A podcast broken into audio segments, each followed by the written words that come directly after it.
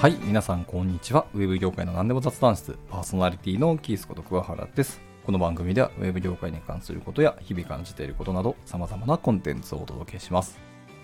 はい、というところで、えー今回はですね、えーまたまた、えっと、ヨーロッパ旅行の、えっと続きの話をしようと思います。はい、もうちょっとだけ続きますけど、もうそろそろあの終わりに近づくので、あとご容赦いただければと思います。えー今回の、えっと旅行はですね、えっと大きな目的2つあって、まあ、今回またアムステルダムに、えー行ってきたんですけども、えー今回は僕が今回の観光で絶対行きたかったところ、えーマストで行きたかったところですね。ある意味一番行きたかった NXT ミュージアムですね。はい。まあ、NXT、まあ多分 NEXT の略だと思うんですけど、まあの E を取っただけかなと思いますけど、NXT ミュージアムっていうところに、えーどうしても行きたかったんです。で、これはですね、まあ、僕のあの同僚というか、元同僚ですね。今は一応、退職してフリーランスになっちゃったデザイナーの方がいらっしゃるんですけど、その方がですね、僕がオランダに行くって言った時に、ですかつ僕がですね、あの、ジェネラティブアートとかデジタルアートが好きだっていう話をしたんですけど、した時にですね、えっ、と、ぜひ行くんならここ見に行けみたいなのをお勧めしてくださったんですよね。いや、もうめちゃめちゃ貴重でありがたかったんですけど、はい。あの、まあ、ありがとうございましたってことなんですけど、で、ぜひそこに行ってきて、っていうので行ってきたんですね。はい。で、もう朝一の開店から、いや、開店というか、開園から、えー見に行こうって決めて行ってきました。はい。なので、朝、えっ、と、5時ぐらいに確かね、起きて、あの、出発して、えっ、と、このアムステルダムに着いたんですけど、まあ、めっちゃ寒かったです。やっぱ、あの、1月とかに、であの、やっぱ、北半球のかなり上の方に行ってるので、すごく寒かったんですけど、でもでも、行ってよかったと思います。やっぱ朝の冷たい空気の中、行けたのが良かったと思いますし、ここのですね、場所に行くためには途中で、アムステルダム駅の、駅から、えっ、と、さらに北の方に、えっ、と、出て、そこでね、無料のフェリーが出てるんですよ。でそのフェリーに乗って、ちょっとですね、海を渡らないといけないんですよね。はい。で、そのフェリーも、あの、全然乗れるし、あの、自転車で乗れる人とか、バイクで乗れるんですよ、そのまま。で、そのまま乗ってる人たくさんいましたね。徒歩の人も全然いますし、スーツケースを押しながらの人もいるし、あの、自転車、バイクもいるんですけど、で、朝やっぱり早かったので、朝焼けがですね、ちょっと一瞬出てるところが見れて、まあ、それも見れて、やっぱ楽しかったですね。で、朝一にやっぱり行ってよかったなってつくつく感じました。はい。まあ、でもとにかく寒かったんですけどね。でも、やっぱ朝からそのフェリーに乗るっていうのは楽しかったですね。普段やっぱなかなかフェリーとか乗らないので、海辺でフェリー乗りながら、えーそういう観光ができるっていうのもあいい体験だと思いました。で、ちなみにもう一個だけ余談をするとですね、まさかですけども、今回の旅で初めて、あの、いわゆる金の無心をされました。やっぱ日本人ってそのお金持ってるような感じのイメージがあるらしくてですね。はい。まあなんか、そういう自分はそういう、なんですか、宗教をやってたりとか、そういう団体に入ってて、まあ赤十字とかじゃそういう系ではなくてですけども、なんかそういう寄付をしてくださいと。なんかそういうことせあの世界の平和のためにとか、その子供支援のためにとか、いろんな説明されました。まあ僕はあんま英語わからないですけど、でも、まあ、さすがに聞き取りやすい英語で喋ってきて、で、えっ、と、こうこうこうなので、できれば少しでもいいので、あのお金くださいませんかっていうふうに言われたんですよね。まあぶっちゃけ言うと、現段は、あの、持ち歩いてたりは、するんですけども、えっ、と、まあ、丁重にお断りしましたと。まあ、断り方としては、えっ、と、お金がないですとか、あの、結構ですとか嫌ですっていうんじゃなくて、単純に、えっ、と、僕はクレジットカードしか持ってませんと。はい。I have only credit card って言って、えっ、と、言ったら、あ、ごめんねっていうところで、あの、断られましたと。で、もしだからそれで決済サービスとかの、なんか、ハンド、なんだ、いわゆる手でそのままピッてできるような機械を持ってたとしたら、あの、結構積んでたと思いますけど、そこまで行くともう完全にあなたも、お金の無心ではなくて、明らかにこう、業者っぽい動きをしてるので、まあそういう場合はむしろ断りやすかったかもしれないですけど、まあでもそういう、初めてですね、なんかそういうお金の無心っていうのが、もしあの観光に、特にヨーロッパ旅行行ったら、まあちょこちょこもしかしたらあるかもねっていうのは、あの事前情報であの調べた感じ、やっぱ出てきたので、いつかあるんだろうなと思ってましたけど、今回、え観光中初めてありましたね。実に3週間後ですかね、とかで初めて経験したので、これはこれでちょっと面白かったですね。はい。でもまあまあ、で、ちゃんと、あれですね、真面目に全部の話を聞いて断るところが、なんか、あんたらしいねっていうふうに嫁に言われたんですけど、普通だったらそのままさっさと断っていいんじゃないって言われて、まあそれもそうやなと思いながら、まああの僕はリスニングの練習として聞いてましたね。はい、というところで、まあでも面白かったですね。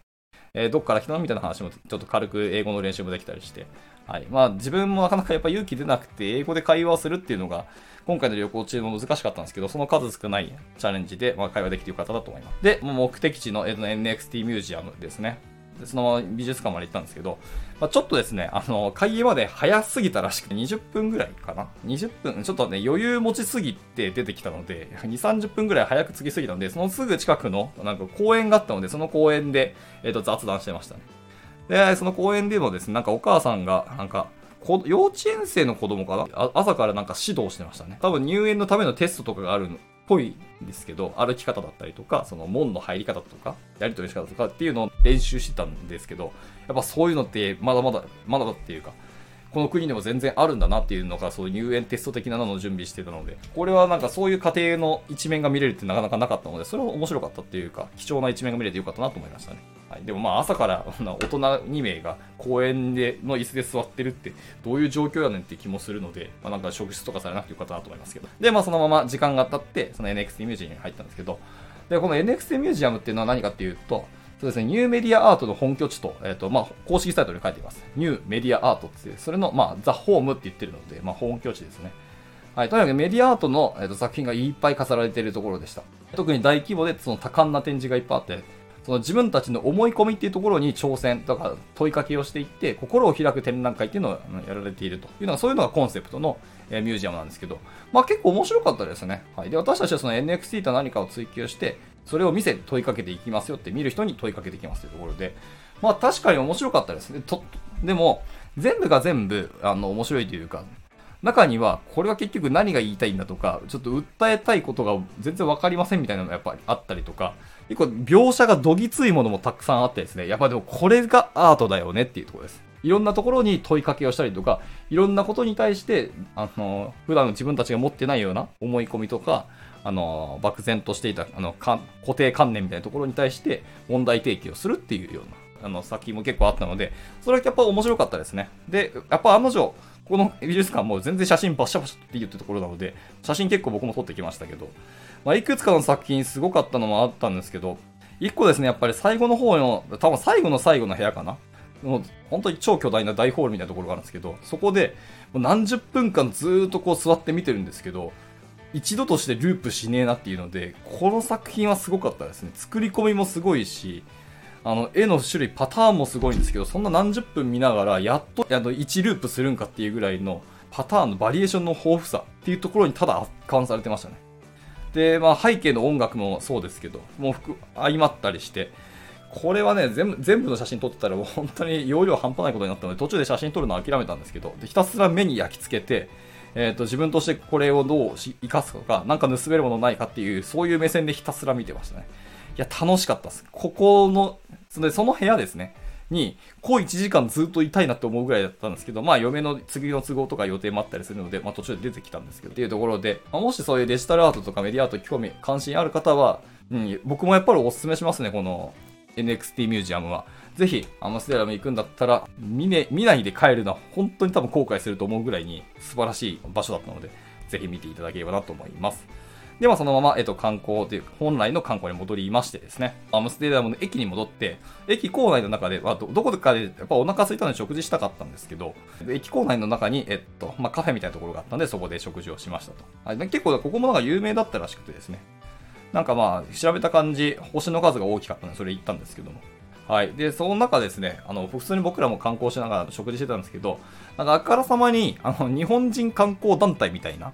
人たちがいました。ツアーの人たちだろうな、みたいな人たちがいて、久しぶりにですね、日本人大量に見ましたし、僕ら以外の日本語を久しぶりに、えー、こんなにいっぱい聞くなと思いました。まあ、ちょこちょこですね、あの、個々人で来ているカップルの人たちもいてですね、日本人の。カップルもいて、ベルギーでもですね、実はあったんですよ。日本人カップルの人たちがいたりとか。で、オランダでも、あの、スーパーとかですね、行くと、たまにこう家族連れで、かつ、お、日本人の家族連れだっていうのいう人もいたりしてですね、あの、スーパーで日本語を聞くってなかなか珍しいと思ったんですけど、オランダでもですね、一回だけそういう経験したんで、まあ、なんやかんや日本人ね、ちょこちょこいるんですよね。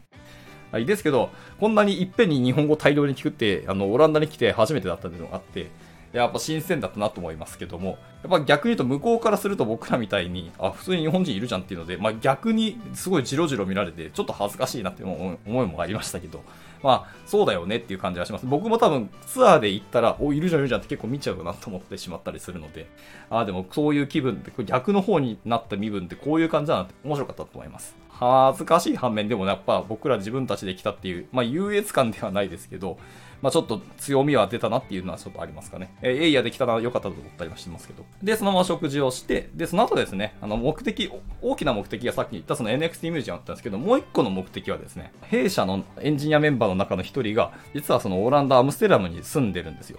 はい。っていう方がいて、まあ、その方に会いに行くっていうのがもう一つの目的でした。本当はですね、あの、年明ける前に会う予定だったんですけど、なんか予定とか日程スケジュール編がちょっとズルズルして、まあ、いろいろ動いてしまったりとか、まあ、ご家族の予定とかがあったりしたので、まあ、年明けの、